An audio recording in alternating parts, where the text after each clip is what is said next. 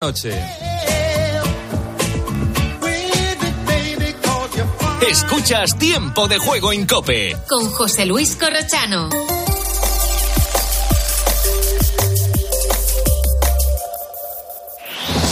Última hora en Cope. Estar informado.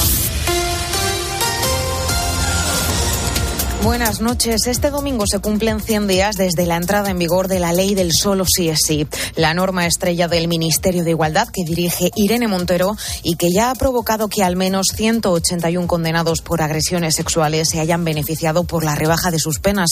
Alicia García. 181 así entre revisiones de condena a la baja y sentencias posteriores en aplicación de la norma. Y desde el 7 de octubre, cuando entró en vigor la reforma, se ha ordenado la escarcelación de 18 personas. Con las también 18 nuevas rebajas contabilizadas el pasado viernes, el número de condenados por delitos sexuales que se han visto beneficiados por esta ley del solo sí es sí ha pasado de 133 a al menos 181 en solo una semana incluido el caso del asesino del niño del Ardero, que ha visto rebajada la pena de prisión que se le impuso por agredir sexualmente a una mujer que asesinó en Logroño en el año 1998. Hasta ahora los magistrados están explicando que estas revisiones y que estas rebajas de condena se hacen porque el propio Código Penal, en concreto en el artículo 2.2, establece que siempre deberá aplicarse la ley más favorable al reo. En Ucrania, el número de muertos en el ataque a un edificio en Dnipro asciende ya a 12. Hay además más de 60 heridos, una docena son niños.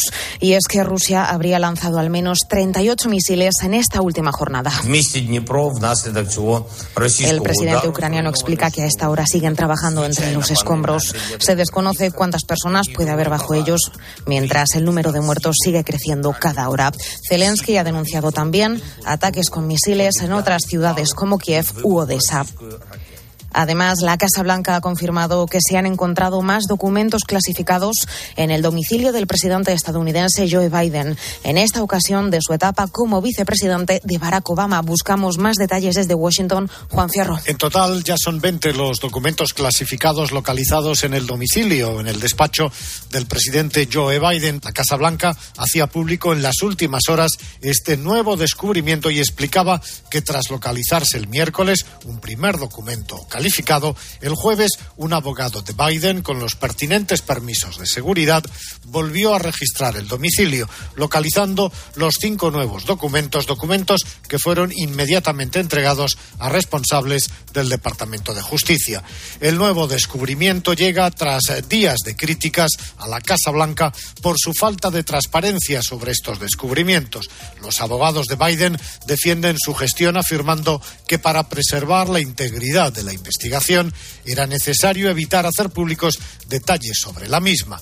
Como en el caso del expresidente Donald Trump, un fiscal especial se encargará de la investigación de este asunto. Con la fuerza de ABC. Cope, estar informado. Y encaramos un domingo de mucho fútbol. Cristina Bejarano. Sí, jornada de liga y final de la Supercopa, nada más y nada menos. A las 2 de la tarde continúa el fútbol en Primera División, jornada 17 con un Getafe español y después a las 4 y cuarto turno para los del Cholo en Almería. En esta jornada recordemos que anoche se llevaba el derbi vasco, la Real Sociedad, venciendo por 3 a 1 al Athletic Club. Y esta tarde a las 8 toda la atención la acaparará esa final de la Supercopa de España en Riad entre el Real Madrid y el Barça. En la previa hablaba Xavi Hernández, entrenador blaugrana, y tenía estas palabras de cara al encuentro. Me cambiaría por uno de ellos, por uno de los, incluso de los que están en el banquillo para salir unos minutos y participar. Cuando era niño lo pensaba, ¿no? De jugar finales contra el Madrid, que te vea todo el mundo jugar a fútbol. Para eso jugamos, para la gente, para uno mismo, para sentirse bien, para demostrar que, que estás a un nivel extraordinario, ¿no? Para sentirse importante, ¿no? Yo, vamos, lo veo como una oportunidad. Yo estoy hipermotivado mañana. Y por último te cuento que en el Mundial de Balonmano anoche los hispanos derrotaron a Chile 34 a 26 y avanzan a la siguiente ronda. Ahora te quedas con la noche de Cope con el Grupo Risa. Cope, estar informado.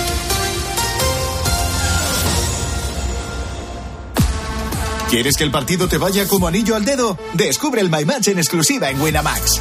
Crea tu apuesta escogiendo selecciones de un mismo partido y obtén tu cuota personalizada. Imagina tu escenario ideal gracias a My Match y pon una cuota a tu intuición. Winamax, las mejores cuotas. Juega con responsabilidad solo para mayores de 18 años. Señoras, señores, chicos, chicas, hola, ¿qué tal?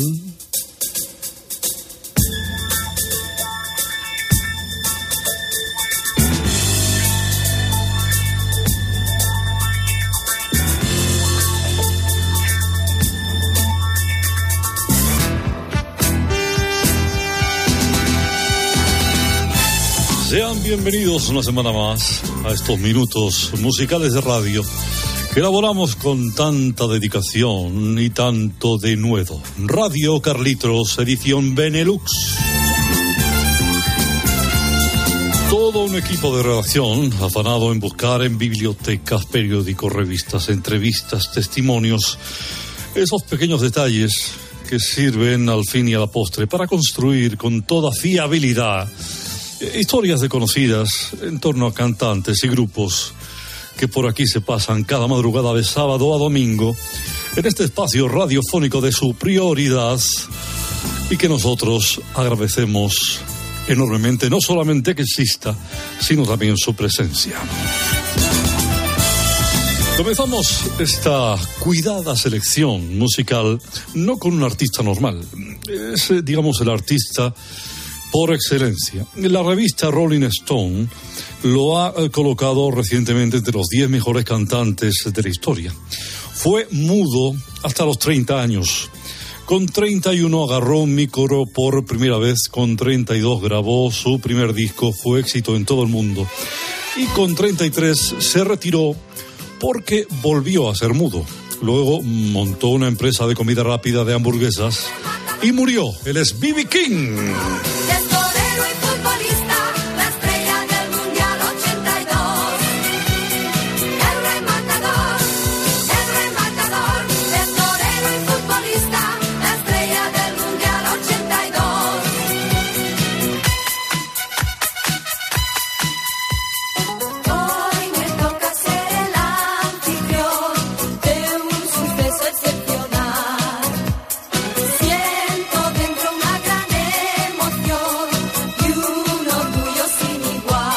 Gran voz. King, esos aires españoles.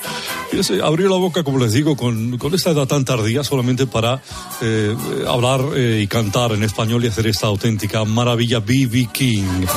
Bueno, vamos ahora con otro cantante norteamericano, porque con 17 años tocaba el trombón ojo, siendo norteamericano, en la Filarmónica de Chinchón, provincia de Madrid. Grabó un disco, se forró, se retiró para montar una empresa de comida rápida de hamburguesas y siempre fue la competencia de B.B. King. Hablamos de Michael McDonald.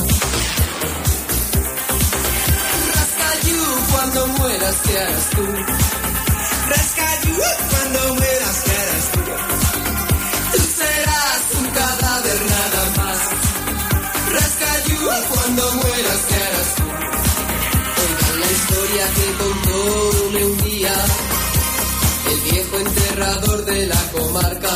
Que Michael McDonald, entonces, Carlito.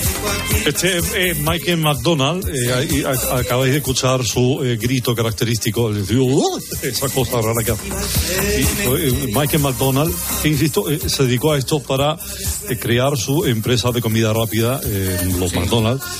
Eh, para, eh, mm, digamos, hacerse con el mercado que B.B. King, que fue anterior a él con Burger King.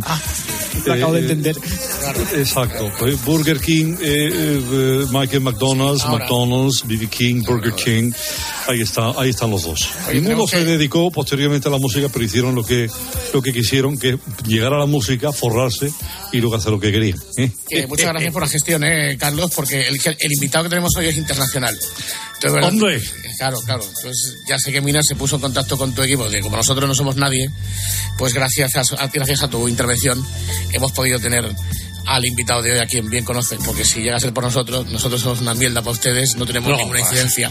Y gracias a tu influencia, pues ha venido hoy el invitado. Entonces, pues No. lo queríamos agradecer de antemano, ¿vale? De nada, es un paseo. Muy bien. Adiós, Radio Carlitos, Adiós, Starbucks. Adiós, adiós. Hola, tope. Hola, hola, hola. Comienza la noche del grupo Risa. la de los insomnes, la de los borrachos, la de los colgados, la de los crápulas, la de los sonámbulos, la de los currantes, la de los amantes, la de los taxistas, la de los barrenderos, la de los pibones, la de los moscones, la del sonido hipersensible, la de la cadena tope. Las horas más paranoicas de la radio española. Si no hay prórroga. La noche del grupo Risa. En la técnica, alguien habrá. En el control central, vete a saber. En la central de los anuncios, ni el tato. En la animación general, areucas. En la descoordinación, no hay ninguno. Más que nada porque en este programa no coordina nadie. La noche del grupo Risa. Vete a la mierda, Whopper. Me está escuchando Whopper. ¿Por qué me Los escucha Whopper? responsables de estas tracanadas radiofónicas son, por orden de aparición, Óscar Blanco el Whopper, Fernando Echevarría la Agustina de Aragón, David Miner el del Sabor Donostiarra, la noche del Grupo Risa. Dirigen este espacio, bueno, dirigen, esto no lo dirige nadie, va con piloto automático. Ellos, los desheredados, los perseguidos por la justicia, los que merecerían estar en preventiva. La noche del Grupo Risa. Adelante, Grupo Risa. Muy buenas. Hello, hello, hello, hello. Ay, de verdad. Señoras, señores, ladies and gentlemen, sean todos bienvenidos a esta madrugada electrizante del 15 de enero del año 2023. Sí, sí, sí, sí, sí. Estamos hasta las 5 de la mañana, hasta las 4 en Canarias.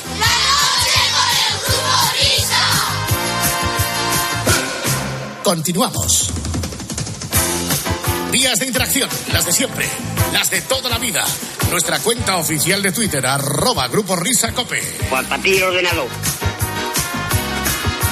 Nuestro correo electrónico, las coordenadas siempre las mismas, pero no está de más recordarlas. Grupo Risa, arroba, Grupo Risa, arroba, cope.es. Juan Patín ordenado. Grupo Risa, arroba, cope.es. No se repite dos veces Grupo Risa, arroba, ¿eh? Es- es- es así. Suena la radio, queridos amigos. Se- se- se- seguimos. Ahí está. Es que esta sintonía es un poco extraña. Bueno, vamos allá. Entonces tenemos nuestros 4, 4, 4, 4, 4 grupos de Telegram. Ya sabes, para intercambiar mensajes, pareceres, opiniones y chascarrillos.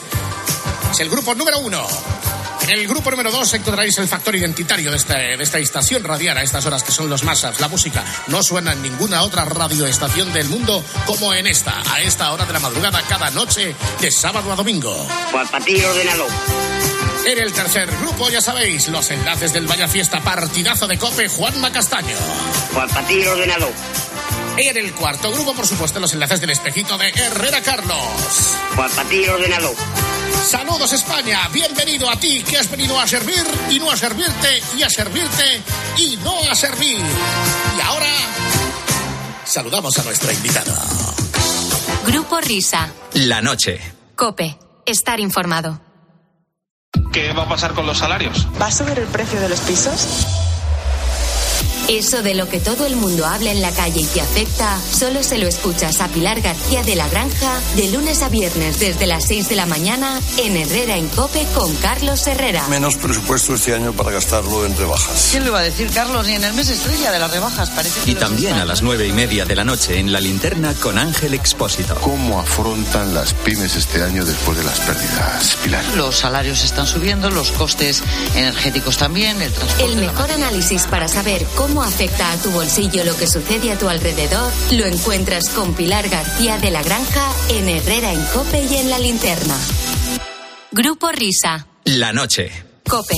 Estar informado.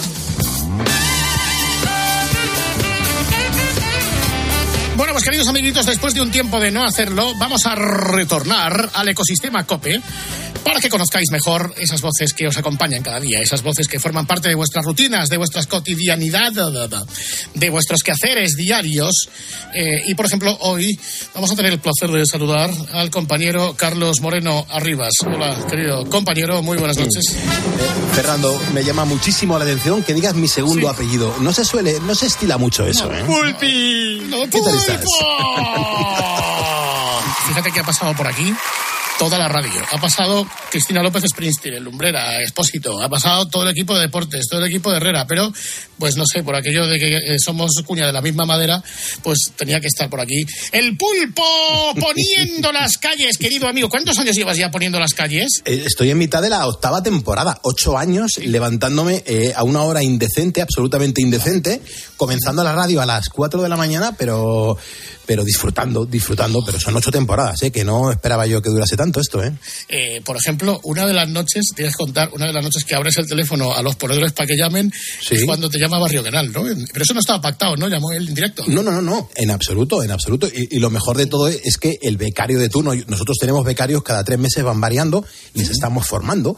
Entonces, eh, eh, la primera disciplina que tienen que, que aprender un poco es a coger el teléfono, a elegir una buena llamada, que se le oiga bien, desde dónde nos llama, si, si en el minuto y medio o tres minutos que vamos a tener de conversación en directo con él, esa llamada se puede cortar o no. Que si huele bien, si va vestida. Claro, correcto. Si le canta el pozo. Bueno, pues eh, si va todo bien, pues esa llamada pasa en antena. Pero es que, claro, Barrio Canal llamó al teléfono de la audiencia, al teléfono mm, directo, al 950 6006. Joder, Barrio Canal tiene mi teléfono, ¿por qué no me llama a mí dice, Pulpo, quiero entrar? No hace falta. Él tiene un botón rojo en la mesilla de noche y ya llama directamente y sale la antena. Porque quería Intercepta darte la- sorpresa. Claro, intercepta la emisión. Bueno, pues lo, lo que hizo es que llama en directo y, y llama y, y pasa por el filtro del, del productor, que en ese momento era el becario. Le dice, soy el presidente de la compañía. Y dice el, el becario, dice, ¿de, de qué compañía? De la del gas. Pues eso fue así, Fernando, tal cual, como, como lo acabas de decir, sí. ¿Y no te pusiste firme? Eh, no, pues la verdad que, que entró yo creo que para, para levantar acta y decir, oye, que, que, que soy el presidente, que estoy aquí escuchando la radio y estoy sabiendo y escuchando y sintiendo lo que, lo que estáis haciendo en, a estas horas, que eran las 4.35 de la mañana. Y fue una llamada que tuvo mogollón de repercusión, la verdad. A nosotros nos, llamarnos nos ha llegado a escribir alguna vez, pero claro, al programa que te llama el programa, meterlo en directo, porque ¿cómo es? Mire, tiene el teléfono rojo. Eh, eh, eh, eh, bu- buena, buena, buenas no, no, no, noches, pulpo. Tiene, ti- tiene este teléfono rojo y, y ya, ya, ya, llama di, di, di- di- di- directo. Hombre, Jan Jan, ¿cómo estás? Pues hace mucho, hace, hace muchos años que no en directo. Hablas peor todavía. Madre mía. Bueno, ¿y qué tal tu padre? ¿Sabes que, ¿Sabes que una vez Jan Jan llamó a la COPE preguntando por el máster para, para hacer de narrador deportivo? Sí, sí, sí. Había un máster que se, ahí se convocaban, pues eso, plazas para. ¿Quieres ser como Manolo Lama? ¿Quieres cantar goles y hablar como Paco González? Y Sí, llama, sí, este, sí, este- sí, este- sí. llama este estúpido con esta voz a la tía del máster. Que diciendo quiero- lo que decía siempre, es que sois una mafia. Sois una ma- mafia, no. no me cogéis. Y dice el tío, yo, yo quiero nar- narrar. Te, te mando un email con mis goles. Son un poco la- largos. Qué época. Es que Jan Jan tuvo su espacio en la radio y, y tuvo su oportunidad, ¿eh? Bueno, ya hablaremos ahora mismo de Yan Yan, pero una, una cosa que te quería preguntar, hablando en serio, y enseguida bajamos al barro, ¿eh? Vale. Eh, pero escúchame, es que ha sido, como ha sido actualidad estos días, y hemos celebrado especialmente aquí en COPE las exequias fúnebres por Benedicto XVI, naturalmente tú lo asocias a la Jornada Mundial de la Juventud en Cuatro Vientos, porque tú te encargaste de animarla. ¿Cómo recuerdas el, el día aquel? Uf, Fernando, eh, el- eh, fue en 2011, fue en el mes de agosto de 2011, muchísimo calor. Eh, a mí se me invitó a participar, se me pidió que, estuviese dándole la bienvenida en la plaza de Cibeles y también en Cuatro Vientos, pero en, en Cibeles era la primera vez que se iba a producir un acontecimiento de jóvenes pinchando música para jóvenes. Mm, Decían que había un millón y pico de personas en, en todo el recinto de Cibeles, hacia Tocha, hacia Colón, hacia Gran Vía, mm, por la calle Alcalá hacia atrás. Fue una jornada súper emocionante, pero si me pongo a recordar, viví la máxima emoción cuando al día siguiente, el domingo, fue la, la- gran eh, homilía que se celebra en Cuatro Vientos y hay un momento en el que cae un, un chaparrón increíble, eh, al, Santo Padre le, retiran del escenario, le llevan hacia atrás para protegerle de la lluvia. Yo estaba allí en ese momento y recuerdo que en ese momento mm, le mostré un teléfono, el teléfono móvil que yo llevaba, con una foto de mi hija para que la bendijese. Se lo mostré. él hizo el, el signo de bendecir la foto, me tocó el hombro, rompí a llorar y estuve llorando como 20 minutos hasta el punto que me acuerdo que los guardaespaldas de, del entonces príncipe de Asturias, del, del hoy rey Felipe, me consolaron y me dijeron, Pulpo, vaya emoción que te estás llevando. Y me acuerdo que fue increíble porque impone mucho. O sea, ver la, figura del Santo Padre a muy pocos centímetros de, de tu rostro, de, de tu cuerpo, y que encima te toca y bendice la foto de tu hija, para mí eso marcó un antes y un después en mi vida cristiana. Ujú. Pues por eso te queríamos preguntar, porque tú estabas ahí in situ y porque estabas ahí desarrollando un trabajo que era pues animar la, la- pues la llegada del Papa Benedicto XVI aquí a España en las Jornadas Mundiales de la Juventud. Pero ya, bajando al barro... Espera, espera un momento Ah, porque hola, hola, ¿qué también- pasa? No, no, ¿Qué no, quieres? no, yo estaba ¿Qué te esperando. pasa No me pongas nada de Madonna que te que ya te, que te Sí, ya. ni pulpo. Oye, pero también tuviste un viaje, tuviste una experiencia maravillosa, querido Carlos, querido Pulpo. Eh, Cuando fuiste a Cuba, también eh, eh, por un viaje papal, eh, ¿no es así? Tuvimos, ¿Con, con- con quién va- viajaste? Sea, a mi lado estaba siempre Fernando Echeverría, con el cual me lo pasé francamente bien y descubrimos e hicimos grandes trabajos. y nuestro amigo Víctor Cortizo. Cortizo, correcto. Bueno, resulta lo que mejor nuestro- del viaje también, me imagino, sería que volaste conmigo, ¿no? Eso es. De hecho, Ahí estabas tú, es verdad. Íbamos en el viaje Pulpo, ¿te acuerdas? Que a la, a la octava hora nos aburríamos. Tú porque no tienes hermanos y nosotros pues ya muchas, tú siempre decías, me aburro porque no tengo hermanos. Y entonces dice, dice el Pulpo, vamos a dar una vuelta por la vía. Y te cogió y te levantó de la Sí, silla. Sí, sí, sí, venga, va, no. Y vamos a Business, donde estaban pues los, exacto, los, los galácticos. Claro. Y ahí iban los galácticos y estaba Herrera, que no le conocíamos. Hombre, Carlos Herrera, ¿qué tal, qué tal, qué tal? Estaba el hombre ahí leyendo un libro y, hombre, ¿qué tal? Y, y, y- me dice este por detrás, lleva una camisa, no sé qué. Y yo, qué bonita camisa, tal, llevas, tal. Herrera ya, pues una cara, bueno, sí, tal. Bueno, sí, este, este, este tío ciego o no. Sí, sí. Y, y me dice este otro, se está leyendo un libro que se llama, tal, tal. oye, el libro este de tal, tal, tal, ¿qué tal es? Y, y le estuvimos dando una turra. Absolut- y él se acuerda, ¿eh? él, él lo recuerda porque decía que éramos dos descerebrados en un viaje tan importante haciendo el bestia en el, en el avión papal. O sea, que era una cosa que, que no tenía ni pie ni cabeza. Y pegando unos gritos a la salud de nuestro amigo Víctor Cortizo. Sí, sí, sí, tal cual. Oye, acordaos que muchos días estando en Cuba desayunábamos directamente mojitos y la gente Sí. no lo entendía, pero Qué fuerte. nosotros decíamos, es que a lo mejor no volvemos nunca más a Cuba y hoy hay que aprovechar. ¿Y tú has vuelto? desayunábamos mojitos. Pero bueno. No, no he vuelto, no he vuelto. Oye, vamos a saludar a toda la gente que, eh, eh, a que hemos hundido sus vidas, eh, especialmente responsables de la hostelería. Ahora llegaremos ahí, pero es que me estoy acordando, por ejemplo, de el personal del Hotel Montehieldo de San Sebastián, eh, donde yo creo que ya somos personas no gratas. Ojo, Eh, hay vídeo en TikTok de esos momentos, ¿eh? Anda. En serio. Sí, sí, hay vídeo. Era cuando estos cabrones, para empezar, se, se empeñaban en ponerme papeleras por los pasillos. Sí, y en Sevilla también, sí, sí. Pero aquella noche en el Monte Higueldo, eh, pues nos dedicamos a llamar a todas las habitaciones, pues eh, haciendo como el que llamas el de recepción, ¿no? Vamos a llamar a la 214. Hasta, hasta que dimos con un mexicano que no fue muy partidario de estas historias No lo entendía. y salió corriendo con un palo o no sé Con qué un palo, con un palo. ¿Estabais en la misma planta que el mexicano? Sí, sí, sí, sí, sí. Claro, e- estos mamones se echaron a correr y, y yo me quedé como un poste. Como un toro de Miura cuando sale directamente al Levantando coso. la bardilla, así como hace Fernando cuando se Sí, queda con la sí, nariz sí, para sí. arriba. Entonces me abandonaron impunemente. Yo imagino que cuando me vio el mexicano, decía, este no puede ser, tiene que ser otro". Claro. Y, y moviendo el dedo índice, acordaos el movimiento que hace Fernando cuando algo está pasando y no sabe muy bien qué es lo que Saca está mano sucediendo. para- Es como el radar, ¿verdad? Esto tenías que haberlo contado en un show ahora. Bueno, ¿eh? escucha, y luego sí que es verdad que a las 6 de la mañana, porque al día siguiente teníamos programa, Claro. eh, hubo una queja oficial del hotel Del hotel, es verdad. Sí, sí, sí. Es que no, entienden, no, no entendían nuestras bromas de adolescentes. Éramos adolescentes Éramos, sí. y no sabíamos muy bien lo que hacíamos. Perdona, éramos adolescentes de casi 25, 26 años ya, por lo menos. Bueno, sí, pero adolescentes en cualquier caso. Porque, Bueno, yo estoy saliendo de la adolescencia ahora, o sea Todavía, que... ¿no? Sí. exactamente. Yo aquí estoy eh, con, lo- con los granos. Pues claro, tú eh, ibas, tú vas al colegio Valdeluz, ¿verdad?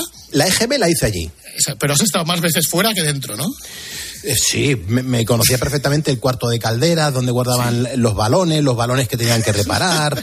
Me sabía perfectamente mm, cómo funcionaba la megafonía del, del colegio y había veces que, que- que hacía ruidos, cogía y abría el micrófono y empezaba... Y claro, mm, eh, es que, claro, estuve mucho tiempo ahí en los pasillos haciendo, pues eso, haciendo pasillos. Pasillos. Cómo mola hacer ruidos, ¿eh? Sí, sí, me encanta. Sí, sí, sí, me sí, encanta. Ahora ya porque llevamos menos la mascarilla, pero en la época de la mascarilla, hace un año y pico, eh, entrar en el corte inglés y emitir ruidos, la gente no sabe de dónde viene. Eso hay que hacerlo más, ¿eh? Claro, claro. Este, este tío es tan mamón que un día estamos en un ave yendo a Sevilla y me dice, cuando te diga tres, damos un grito. Venga, va, una, dos y tres. ¡Boys! Acabas de despertar a una vieja que estaba dormida con la boca abierta y se ha pegado un susto. Bueno, Fer, si, si contamos ese tipo de cosas, yo tengo que recordar, estábamos en el, en el coche mm, viajando a hacer un show de la jungla a Córdoba. Me acuerdo que conducía eh, Jordi Casoliva, que tú ibas de copiloto, tú ibas de copiloto y atrás íbamos eh, Jacinto Jacinto y, y- y detrás de ti estaba yo. Entonces yo me acuerdo que te digo... ¿Y dónde mm, estaba? Tú estabas creo que en la furgoneta con los músicos, porque te, te fuiste a hacer la prueba de sonido del show. y ¿Qué fue? tenías que ir a- ¿Esplanada de la Diputación o algo así? Sí, debe justo, ser, sí. justo, Vale, sí, justo. pues- con, con ella baila sola. Justo, ya sé. Y, y yo me acuerdo que eh, se para el coche donde viajábamos en un semáforo mm, y hacía un calor cordobés en el mes de julio, de, de esos que, que atenazan a todo el mundo. Sí, sí. Bajamos la ventanilla y, y- y te digo, Fer, digo, qué chica más guapa, morena, guapísima, eh, que está a punto de cruzar. Y tú, claro, Fernando, dices, esa chica morena, guapa. Ah, ¿Y qué era? Y el que estaba para cruzar era un hombre con el pelo largo. Esos, eran esos viajes de asomarte por la ventanilla y tú preguntar, oiga señor, por favor, para ir por aquí voy bien. Eso todos los días, eso era todos los días. Para ir por aquí vamos bien y eso para era aquí, nuestro de cada aquí. día. O ponerte a ladrar como si fueses un perro. O sea, es que eh, la- la- las que hemos hecho, por favor. el- el- y ahora cuando estamos aquí, los cuatro juntos en la COPE haciendo programas nocturnos Serios, que nos dan la serios, responsabilidad de, efectivamente, demostrarnos como personas serias. como tenemos personas. un pasado, ¿eh? Demostrarnos como personas. Es más, pero de lo que se come se cría, ¿eh? Porque nosotros, que hemos salido por la noche más que el camión de la basura, ahora al final en la radio nos han abocado aquí a la noche de donde Es estabais. Insistió, o sea, cuando tú ibas al colegio, ¿cuántas veces te echaron de clase? ¿Las tienes numeradas? Porque tú en clase no estabas nunca, ¿no? ¿Cuántas veces te echaron? Hombre, eh, un, un rato sí, claro, para que me echaran tenía que estar dentro de, de clase, pero... El rato antes de Sí, sí. echarte, ¿no? sí, sí, pero ¿por, por, por qué te echaban? Normalmente, o sea... Bueno, pues porque hacía preguntas absurdas, porque emitía ruidos, porque hacía perder el, el tiempo a, a la, a la clase, porque mm, hacía, eh, como decía eh, don Juan Peláez, que era un profesor, decía, es que me paras el ritmo de la clase, es que siempre me paras el ritmo de la clase. Digo, por favor, no se porte así conmigo. Cinco, Vaya seis, usted siete, fuera. ocho, el ritmo de la clase. Y entonces, claro, como, como ya te echaban tantas veces de la clase, no sabías qué hacer, ibas a la radio otros días a dar la matraca como un puñalero, ¿no? Claro, claro, claro, porque... Pero un momento, mí- un momento. ¿Esto de ir a la radio fue antes o después de la película? No, coño, la- vamos a ver, Wop. La, la película se produce en 1979, la de Rocky Carambola. ¿te refieres? Claro. Claro, en 1979. Yo tenía um, cuatro años y medio cuando yo grabo esa Cuatro película. años y medio. Es que hay que contar que Pulpo estuvo en una película con Torre Bruno, con Rocky Carambola. Héroe del Es verdad, trapecio. que tenía una mala leche que no lo podéis ni imaginar. ¿En serio? ¿Ah, sí? Torre. Sí. El héroe de los niños. Por favor, por favor. O sea, de, de cara a la, a la grabación era un tío súper amable y súper cercano y cuando se apagaban lo- las luces rojas de la grabación no te imaginas cómo la mala leche que tenía. No tenía nada de paciencia, ¿eh? Yo le recuerdo que, que tenía muy malas pulgas. Ah, ¿y, ¿Pero cómo te eligieron para Rocky Carambola? Pues eh, mis padres, mm, fui con mis padres a- al Circo Mundial que se ponía en la Plaza de Toros de las Ventas, en la explanada exterior. Y bueno, pues llegó un momento en el que el presentador dijo, Torre Bruno, dijo Torre Bruno, necesito voluntarios para salir aquí al escenario. Pues levanté la mano y me sacaron. Y estuve haciendo ahí el pringui un buen rato y, y gané el concurso de, de las cosas que tenía que hacer el público. Y ese mm, circo a los mm, cuatro meses se pone en el barrio del Pilar. Yo vivía en, en- muy cerquita, en la calle Alfredo Marquería, al lado de Mirasierra y Barrio del Pilar. Y ahí me llevan mis padres y como vuelvo a ganar, porque vuelven a hacer el juego con el público, pues me toman nota y, llaman a mi padre y le dicen, estamos buscando niños del perfil de su hijo para formar parte de una familia tradicional española eh, en el que su hijo creo que podría representar un papel muy divertido. Mis padres eh, dijeron que ok, que, que- que vamos a hacer la, la película, a ver qué es lo que sucede y, y fue lo que, lo que viví. Y, y me lo pasé muy bien. ¿eh? Fue la primera y la última película, entonces. Sí, eh, no hubo más. ¿Qué No fue lo que truncó tu carrera de actor? Mm, pues yo creo que la voz. La voz. Pero si en la película te doblaban. Te doblaban, es verdad, porque te Sí, doblan en la película. sí, sí, me, me dobló, me dobló eh, Titi Severino, una, una actriz de doblaje genial. ¡Hombre! Hombre, Rocky Carambola, héroe del trapecio. ¡Qué Héroe del bueno! trapecio. Rocky Carambola, no tiene rival. Rival. rival, ¿eh? Hierro del trapecio. Del trapecio. Trapecio. Héroe del trapecio. Creo que esto es un audio de la película, dame un segundo. ¡Hey, mi cepillo! Coco, ¿cuántas veces te tengo que decir que no te laves los dientes? Coco era el mono. Sí, sí, era el mono que se estaba tragando la pasta de dientes mientras se cepillaba los dientes. Que era yogur, era un yoplait. Era un Yoplait. Sí. Y lo tuyo también era Yoplait cuando te estabas cepillando los dientes encima del bidet. ¡Qué asco! También. Sí, También sí, sí, sí. Yoplait. El- pero limpié, el, el bidet estaba limpio. Menos mal. Oye, me encanta el gesto de Saza Tornil cuando le desenchufas la afeitadora y de repente con una bombilla funcionando encima de su cabeza dice, ya se ha ido la luz. Sí, sí, sí, claro. Una españolada, claro. Totalmente. Lo- los errores que tenían esas películas de, de bajo presupuesto. Joder, pues un día me encontré precisamente en. en- no, no fue en un avión. En un avión me encontré a, a Torrebruno, ya siendo, siendo mayor, pero más mayor todavía, en la calle Preciados en Madrid. Me encontré a, a Saza Tornil Saza y, y me acerco a él con un morro impresionante. Como de y- siempre. Claro, y, y le abrazo y le digo, eres mi padre. Porque en la película era, era mi padre. Dice, ¿qué está diciendo usted? Me dice, ¿qué está diciendo usted? ¿Pero se qué está diciendo usted? Degenerado. ¿Se lo tomó bien o no? Eh, hombre, al principio se quedó bastante descolocado. Iba con una mujer y se quedó bastante descolocado, pero ya le, le puse antecedentes. Digo, La mujer pide explicaciones, claro. sí, la mujer dijo, pero este, este loco de dónde Sí. sale. Oye, entonces después de la película, eh, ¿cómo empiezas a, a zascandilear por las emisoras de radio? ¿Vas yendo a los programas, te vas colando ahí todos los días, te dejaban entrar? ¿Cuál es el mecanismo para colarte en ¿Cómo, la radio? ¿Cómo tu, tu, tu operación puñal, cómo era? La operación puñal fue eh, llamando por teléfono, llamando Sí. por teléfono y, y pidiendo, eh, pidiendo entrar a ver cómo se hacía la radio. Tú no pedías entradas, nos llamas a los concursos estos de la radio del que nos llame y tal, le damos una entrada y entonces tú aprovechabas que ibas a recoger la entrada a la emisora para decir, oye, ¿me puedo pasar un momento? ¿Me podéis enseñar un poco la radio y tal? Eso no lo llegaste a hacer. Yo creo que eso no, yo creo que eso no, pero ahora que estás diciendo eso, Wop, eh, sí que me acuerdo que en el 84, yo tenía 10 años, se celebró eh, cuando había un pues un, un IFEMA eh, en lo que hoy son las torres de la Castellana. Juvenalia o algo de eso. Sí, en, en un- se llamó Impact 84. y, Qué y ahí se hizo... Impact, es sí, magnífico, sí, sí. Ahí, ahí se presentaba y se mostraba cómo se hacía la radio en directo. Pues ahí me llevaron mis padres y ahí es cuando yo tengo la primera oportunidad de, de acercarme a los locutores, que son los que luego me dan una oportunidad de vente un día a conocer los estudios y, fue lo que hice, acompañado de mis padres, porque es que yo era muy pequeño. Bueno, total, que entonces ya me imagino que cuando ya tenía unos añitos, 11, un poquito más, me imagino que tenías adicto al, a la cúpula, al, estu- al estudio Paul McCartney de los 40 principales, entonces, ¿no? Sí, Pues la, verdad, la verdad que sí, sí, sí, sí, sí, es que es así, Fernando, claro. ¿Recuerdas la primera vez que te dejan hablar por un micro en la radio? Pues sí, y fue para pedir una canción de Deacon Blue. Ay, qué obvio, de verdad. ¿Cómo no? Qué ¿Cómo no? obvio. Venga, mira, por favor. Vale, soy así. ¿Quién cantaba este jingle? Elio Palma, era, ¿no? de Palma, Cum, Elio de Palma. cum, Elio de Palma. Kun Kun, es verdad. Pues, estos jingles me emocionan a mí, ¿eh? Ya ves. que esté escuchando la radio ahora de pasada y escuche este, este jingle va a flipar. No, no, aquí los ponemos mucho, ¿eh? Qué bueno, por favor. Sois increíbles, la verdad.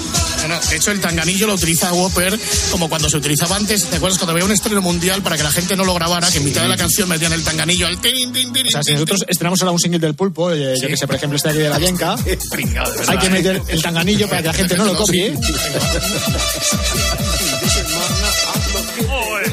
Era una metralleta de efectos.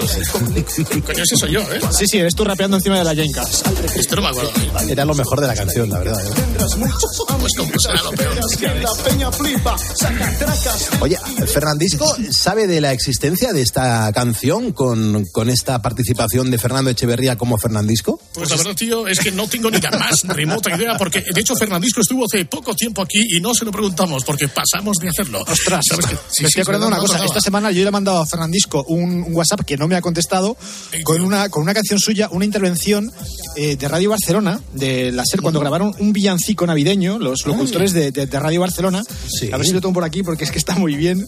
Villancico de Radio Barcelona, año 1987. Venga, va a ponerlo. Tus DJs de la 93.9 te felicitan la Navidad. Ya se nota desde el principio que es un villancico. Exactamente, se nota. La vida es así, ya estamos aquí. Otro año más en la Navidad. Si quieres bailar y pasarlo bien, no lo dudes más. Es el Hop Hop Bells. Desde la radio te queremos desear felices fiestas. Joder. Bueno. A los coros Casoliva, ¿eh? Sí, pues igual estaba. Sí, yo creo que estaba por allí en aquellas fechas. ¿eh? Él grabaría desde fuera. Sí, porque esa Catullo que estábamos oyendo parecía el Saturday Night, el tin, tin, tin, tin. Sí, es verdad. Sí, iba de. Saturday Night, sí. Parece mentira porque este disco se supone que lo hicimos nosotros y yo no me acordaba de este tema, ¿eh? Qué voz, qué ritmo. Una voz atenuada, ¿verdad? Una voz cansada. Sí, sí. Es que bueno, también podemos, co- podemos contar perfectamente cómo fue la, la jornada de grabación. Cuéntalo, sábado cuéntalo. por la mañana, ¿eh? ¿Cómo, cómo? Esto fue un sábado por la mañana. Ah, sí, además madrugando, ¿no? Madrugando. Con un frío que pelaba. Con, un- con muchísimo frío, con mucha prisa. Y acuérdate que yo había estado la semana anterior mm, de bolo en Córdoba, que fue cuando se produce la llamada de ¿Dónde te metes? que tenemos que grabar un disco. Que tenemos que grabar un disco, es verdad. ¿eh? Bueno, hay que decir que nuestros momentos eh, mejores cuando llegamos a esta casa todos en tropel, pues naturalmente se articulan en torno a la jungla y nuestra vida va indisolublemente unida a la de Avellana en los primeros años, que es más o menos de donde estamos contando todas estas historias, porque, bueno, yo cuando, mi experiencia personal, cuando yo escuchaba la jungla eh, en Cadena 100, eh, y yo ya escuchaba este cantar, llevaba dos o tres semanas cantando nada más, y, y cuando llego, pues estaba todavía en la emisora anterior, pero me paso un día por aquí a ver el programa, a ver A cómo bichear, era. sí. Exacto, a bichear.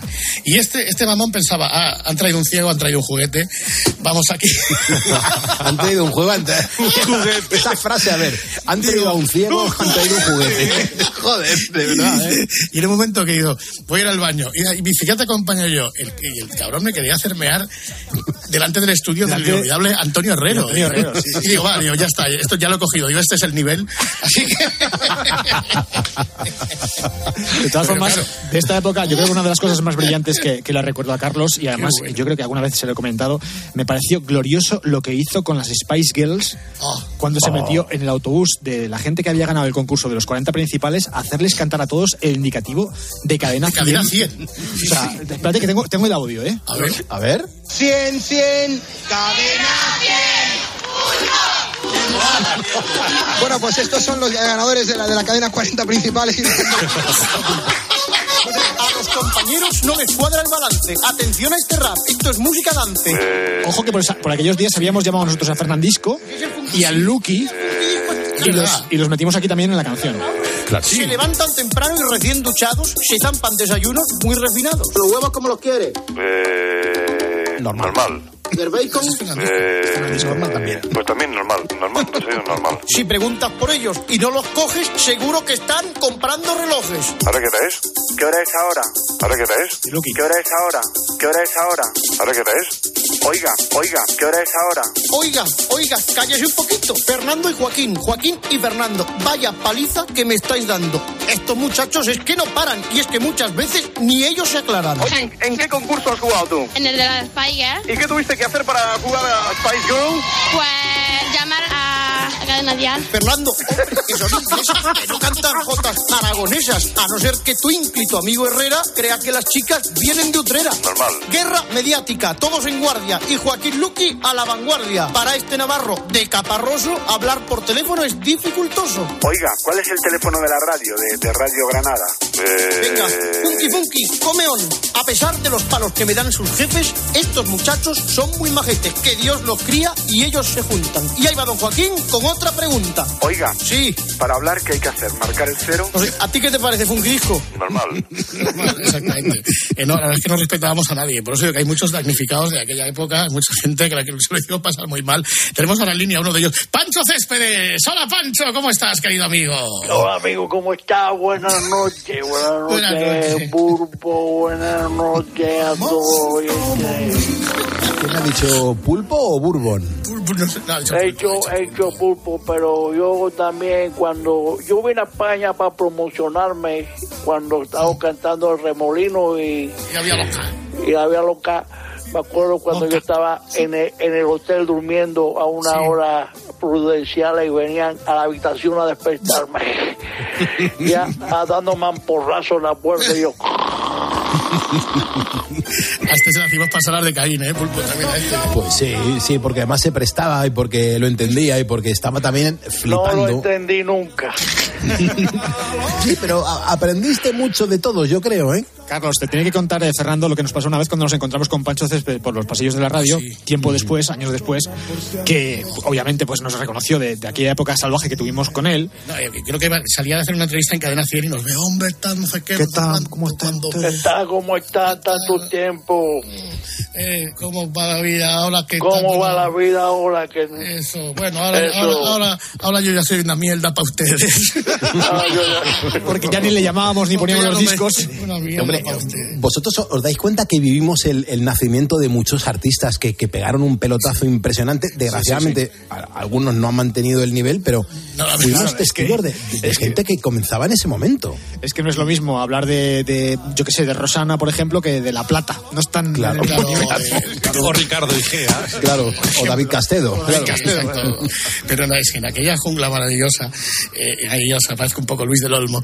Eh, Luis, hola Luis. Luis Luis, buenas noches, España. ¿Quieres esperar? Qué, qué maravilla. ¿Quién es este que canta? Este es el pulpo, este es el pulpo. Ahora nos va a contar. De verdad. ¿Cuántos discos tienes ya en el mercado? Eh, ¿Es en Mercadona o en el- pues, eh, pues eh, grabamos tres o cuatro. Grabamos no, cuatro. No, nosotros, nosotros grabamos dos. Yo los que grabaste tú por tu cuenta ya no tengo ni idea. Exactamente. Nosotros hicimos el primero, que fue el, el de las versiones infantiles. Y Mi antología volumen 7. La chica Correcto. Yeye, no sé por qué, porque tampoco era una canción infantil. Yo creo que era porque teníamos el playback y dijimos, vamos a meter esta también. Y luego también estaba la del toro y la luna, que tampoco era una canción infantil, pero como la estábamos cantando todos los días, pues había que meterla. Y luego ya, el último que hicimos fue el de los villancicos, que además eso fue una superproducción. O sea, Sí, sí, hombre, porque- comparado con lo primero, desde luego que sí. porque, ojo, que lo primero se llegó a mezclar en un estudio profesional de verdad, es decir, fuimos con el, con el máster a sintonía para mezclarlo. Claro, yo estaba allí en sintonía más perdido, pues precisamente que un pulpo en, en un garaje. Y recuerdo que la gente de sintonía me miraba y me decía, ¿Qué es esto? pero esto es de, esto es de verdad. O sea, Te vas a cargar el equipo. como yo me lo estaba tomando súper en serio, ellos se pensaban que les estaba coñando, pero digo, no, pero de verdad, o sea, esto es en serio. Tengo que poner la voz tan alta, no la puedo poner un poco más baja. Y yo, no, no, no, tú sube ahí, sube ahí, que lo importante es que se escuche al artista. Qué barbaridad. Llegado justo al puente, perfecto. La Esto es una trompeta, lo que suena, ¿no? Lo que simula Sí. ser una trompeta, ¿no? Era todo sintetizador, era todo, eh, o sea, esos cacharros que yo arrastraba por los escenarios de España. Los que- Kurzweil de turno, ¿no? El Kurzweil de turno, sí, el Roland de turno, pues eso mismo nos, nos lo llevamos a sintonía, lo montamos allí e hicimos que sonase así para poder grabar el disco contigo. Eh, Además teníamos un eslogan que era mi antología volumen 7, además estoy de acuerdo. El disco que el que lo compra canta mejor que el que lo canta. Correcto, correcto. Cómprelo, aunque solo sea para usar la caja. ¿no? Claro, porque tú debutas cantando en la jungla eh, con la de Revolver, puede ser, con la de vaso de whisky. Eh, digamos que eh, ahí es cuando el- en los viajes eh, habían se da cuenta de, de- de que lo mal que canto, pues oye, pues, mm, puede, mm, él me imagino que lo piensa, ¿eh? Se puede aprovechar. que lo piensa, Se puede se puede aprovechar para algo. Y coincide que después de hacer el show de la jungla en Huelva, fíjate, un Madrid-Huelva en coche, eh, cantando eh, permanentemente las canciones que sonaban en, en el coche, en esa semana siguiente mm, vienen al estudio eh, estas chicas de Valladolid, eh, ¿cómo se llamaban? Greta y los? Garbo. Greta y los Garbo. Ay, grandísimas. Y, y cuando ellas vienen, cantan en directo la canción de En tu cuerpo y, y- a mí se me oye de fondo porque yo cantaba un poco el estribillo, pero con mi tono, ¿eh? En tu cuerpo. Entonces, una de ellas dice, estoy oyendo de fondo una voz ahí. Y claro, ya lo utiliza y claro, es la de este mostrenco que canta como el culo. Claro. Y así es como eh, se hace, se hace de mí el, el tema de cantar ya una canción todos los días. Yo solamente os digo una cosa. Yo cuando empecé a trabajar en este programa de radio, en la jungla, el pulpo era el que nos preguntaba por los cafés. Bueno, pues cuando acabó esa temporada, el pulpo era la estrella. O sea, Sí, sí, sí, sí. Esa mutación de productor, mm, tráeme de todo, a artista eh, con grabación de disco, ¿cómo se produce? O sea, ¿qué, qué- qué cambios hay en tu vida? La, la verdad que no, hombre, eh, lo tuve que eh, lo tuve que dos- dosificar porque me- me- Claro, sí, sí, se- sí, no se seguía puede haciendo un poco de la, la producción del programa y como no parábamos de viajar, pues no podía atender mis, mm, mis contratos Dilo, dilo, vocales. No, a ver, es que esto, esto hay que contarlo. Es paradójico porque nosotros, de, de puertas afuera, a lo mejor parecíamos estrellas de la radio, pero de puertas adentro éramos unos curritos. Es verdad. O sea, Había que y- trabajar mucho, ¿eh? Y había que trabajar mucho y cuando terminaba el programa, a unos nos tocaba mandar faxes, a otros les tocaba hacer la producción y, y grabar los DATs con los resúmenes del, del programa, aunque luego pareciese que cuando salimos fuera éramos, pues eso, eh, eh, auténticas estrellas. No, no, nosotros era, era todo mucho, trabajar mucho, currar mucho, mm, eh, babarnos mucho, sí, comer, también. comer mucho, todo menos dormir, todo menos dormir, todo, Todo menos, mucho, dormir, menos dormir, con grandísimos compañeros que tuvimos en el programa, claro, el Whopper, imagina, es que claro, cuando cantaba el pulpo, eh, los playbacks de las canciones los tenía que hacer el maestro Whopper con el, con el teclado, y claro, Whopper, es necesario buscar este playback, no, no, tienes, para esto, o sea, cuando íbamos a un concierto, decía una- dijo una vez el pulpo, no sé si dijo el Whopper, eh, ¿a qué hora es la prueba de sonido? ¿Y para qué tienes que estudiar una prueba de sonido? ¿para qué vas a ir? Va a hacer perder el tiempo aquí. Mira, mira, mira. mira. Anda. Siempre me traiciona la razón y me domina el corazón. Qué pelotazo, por favor. No sé luchar contra el amor. Siempre, me voy a enamorar. Enamora. Este, para no haberlo hecho yo, suena muy bien. ¿eh? Sí, sí, este suena muy bien.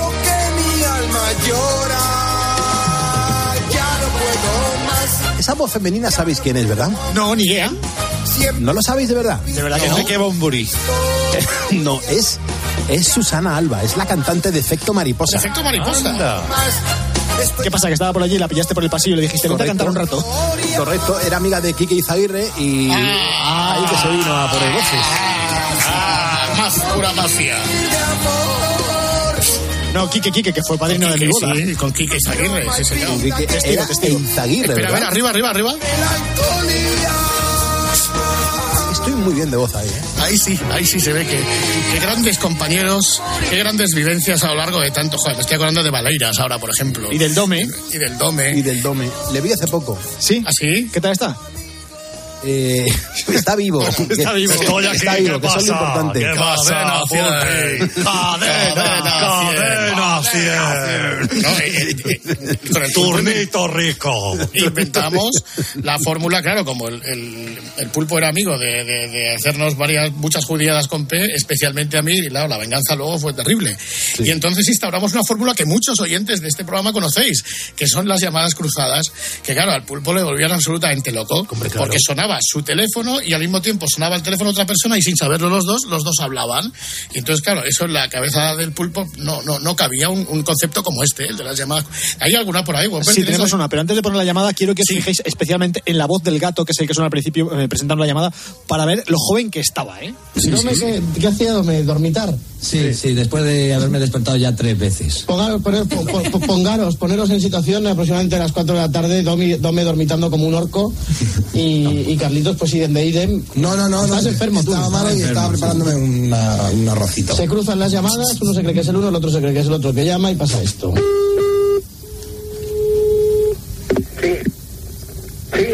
Sí, dígame. Venga, ¿Sí? sí, No, dígame. dígame, dígame. Vamos a ver, yo no sé qué está pasando aquí, ¿eh? ¿Quién es usted? Pues, pues es que aquí suena mi teléfono también, yo no estoy llamando a nadie. Ah, pues aquí también. Es que ya pasado tres veces. Pues será la plataforma digital. ¿La qué? La plataforma digital. ¿Qué es eso? Plataceta. ¿Qué? ¿Quién eres? ¿Qué les pasa? Joder, ¿quién eres? No sé, no sé, que aquí sonado el teléfono. Yo estoy aquí haciendo un arroz hervido. Oh, oye, Pulpo, ¿qué te pasa? ¿Eh? ¿Que quién eres? Pulpo. ¿Que quién eres? ¿Tú quién eres? Yo soy Agustín, ¿y tú? Coño, Agustín, y también has en mi casa. Vaya, qué bien. Qué gracioso, ya está esta saliva. No, pero oye, ¿cómo ha sido esto, tío? Ya está, espera, espera, no me puedes, voy a parar una cosa, espera. ¿Tú dónde estás, en tu casa? Sí. Claro, pues esto es que eh, Cazoliva sabe un truco, yo, vamos, yo seguro que es Cazoliva, que coge los dos teléfonos y hacen que se llamen entre sí. O sea, que has tenido suerte que te la ha hecho ahora, porque a mí me la ha hecho por la noche. Qué cabrón. Así que, ¿el día que pasa? ¿Te lo ha hecho varias veces? Coño, me lo, llevo aquí un rato que estaba medio dormido y... ¿Y a quién te ha puesto? Pues no sé, con una señora de no sé dónde, que no tengo ni puta idea. ¿Una tal Isabel? No, no, no, ni le he preguntado el nombre ni nada, y porque yo, dígame, dígame, dígame. Claro, yo aquí igual, aquí ya me lo he hecho varias veces, pero es que a mí sabes con qué me hace el cabrón, con mi móvil y mi casa. Te digo, te digo fatal. No, es que es plata Z. ¿Qué tal, ¿Qué tal estás tú? Pues bueno, hoy estoy un poco mejor. Así que arroz. Bueno, bueno, pues mejórate. Pues nada, y tú descansa un poco. Bueno, bueno, hasta luego. Vamos. Joder,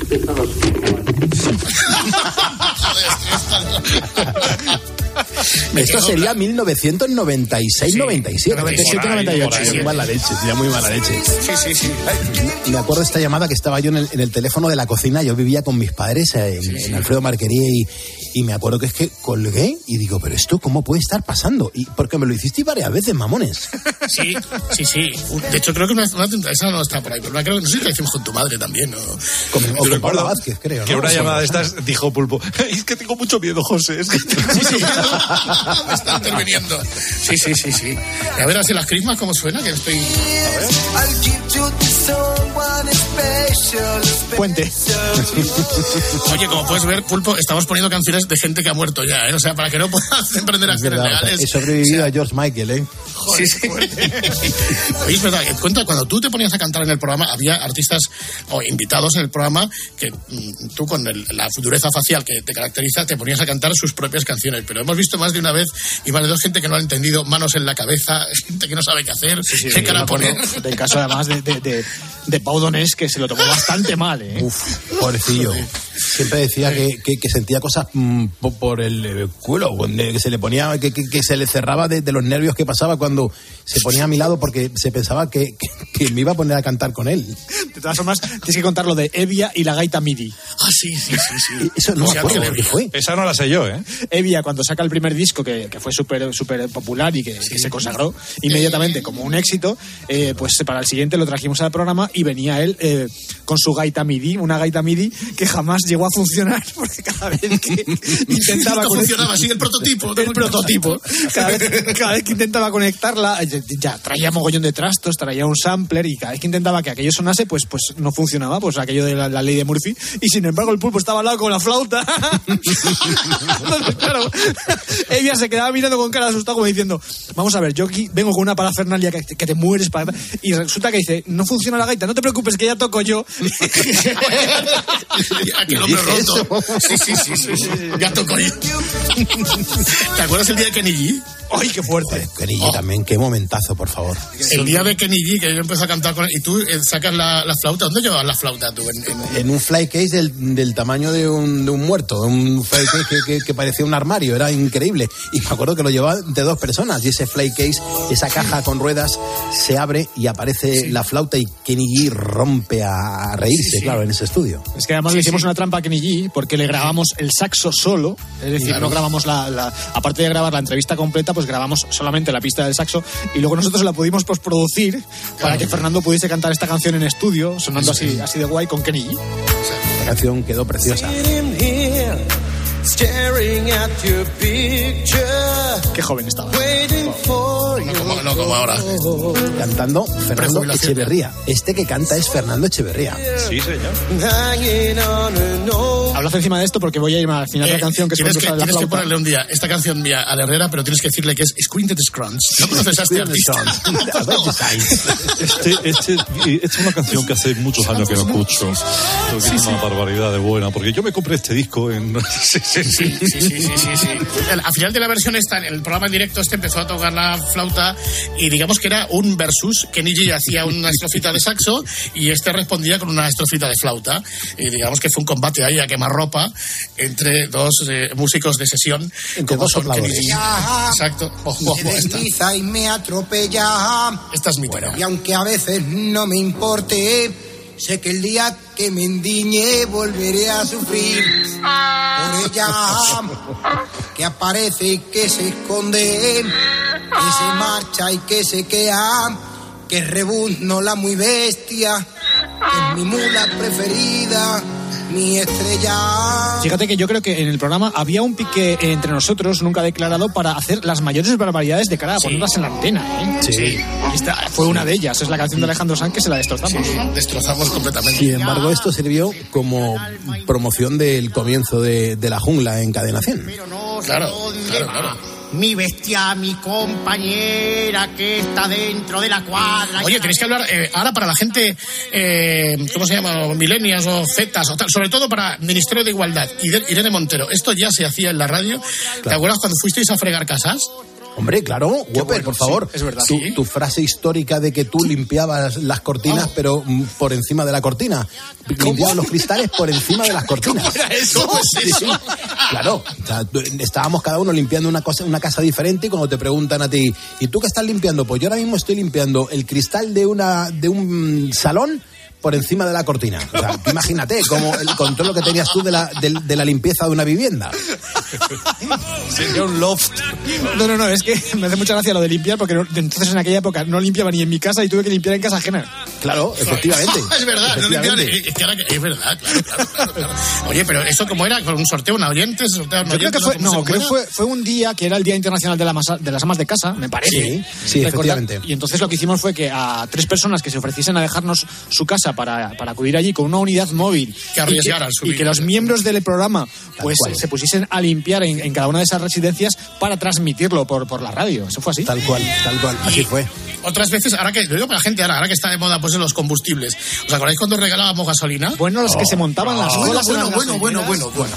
O sea, yo estoy recordando una cuando fue en la gasolinera de la carretera de la Coruña, los que sean de Madrid se acordarán de ella, la, la gasolinera Concordi, que está enfrente justo del hipercor de Pozuelo. La que se montó allí es que salió en los telediarios y en los informativos, o sea. Dábamos pistas a lo largo de- del comienzo de la jungla, que, que comenzaba a las 6 de la mañana, y se iban dando pistas. O- Hoy vamos a regalar gasolina en una ciudad donde no hay mar. Entonces ya la gente tenía que Decía empezar a Santander, pensar. Coruña. Claro, Segovia. claro, pero, claro, podía ser cual- cualquier ciudad, hasta que la gente ya caía en que podía ser esa ciudad con esas pistas y empezaba a, a aglomerarse ahí la gente en, en esas gasolineras donde encima conocíamos a la audiencia que era lo que más nos gustaba. Sí, sí, lo pasábamos muy bien con los oyentes. eh. Sí, joder, menos mal que no había redes sociales en aquella época, tío. O sea, Que hubiese sido nuestra perdición directamente. Recorrerte toda España. Hemos hablado de Jordi, hemos hablado, bueno, mira, del pollito de California, además de las, que, las que le hacíais, las que le hacías todo el pollito. Hay que también. repetir esto, ¿eh?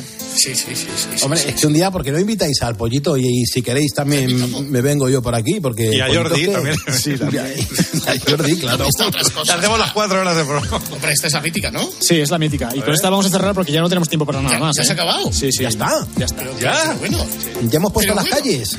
sí, espérate. Con niños. ¿A quién, a qué- a qué niños engañasteis? Estos son los niños de San Ildefonso, ¿no? Después de un sorteo. No, ¿en serio? No, yo creo que no, ¿eh? Yo creo que eran amigos del colegio de Saray, o algo así. Ah, vale, vale, vale, ok. O alguna visita de un colegio a la radio. Puede ser. Los hijos de los trabajadores de COPE. Sí. Oye, Miner, pon tú el colofón porque de esto tú fuiste siempre oyente. O sea, puñal. Sí, sí, sí. Yo, Rapidito. claro. Pues no, no, yo esto, yo esto lo escuchaba eh, haciendo el viaje todos los días desde San Sebastián a Bilbao, que es donde yo hice la carrera. Y es ahí donde yo conozco a todos estos y yo me lo pasaba pipa. O sea, es Así nació un programa periodista. es- es extraordinario, vamos. Qué bien. ¿Y, y nos viste en algún momento eh, Sí. haciendo una, una jungla en Sí. directo? Sí, sí, Sí, os vi haciendo una. Y además te voy a dar mi opinión sincera. Un bajón. Os, os vi haciendo un show y me pareció lamentable. La- la- pero lamentable, Es que cuando lo te era, vestías era. ahí de, de lagarterana y tal, me parecía una cosa horrible. Yo pensaba que eso era mucho más de lo que vi. eh, y en los programas en directo, yo os vi un día en Lejona y disfruté muchísimo, eso sí. Perfecto. Pues bueno, nuestra opinión crítica nos quedamos. Y oye, Pulpo, y si queréis vosotros, quedamos otro día y seguimos porque es que no hemos llegado ni a la mitad. Hay miles de cosas que recordar y que hablar a estas horas de la madrugada, en la confidencia de la noche. Oh, qué bonito. Que, que es un placer, que a mí me encanta estar con vosotros y que lo que queráis, aquí estoy. O vete la semana que viene. Ahora, queda con Dios. Hasta luego. A los enemigos, a los trolls y a las mofetas. Con mi gorro, con mi zorro, voy corriendo de aquí para allá. Ten cuidado, no me pises si es que estás cogiendo setas. No sea que cometas ah, una barbaridad. Oh. Oye, Lomo, ¿cómo estás? ¿Por qué no paras de bailar? Oye, Lomo, por favor, en marcha tu motor. Se. Bueno, bueno, ya estamos contigo. Y lo que viene ahora, F. Discote nos recomienda es la Information a las 2, la una en Canarias. Y en el próximo módulo, la hora vintage.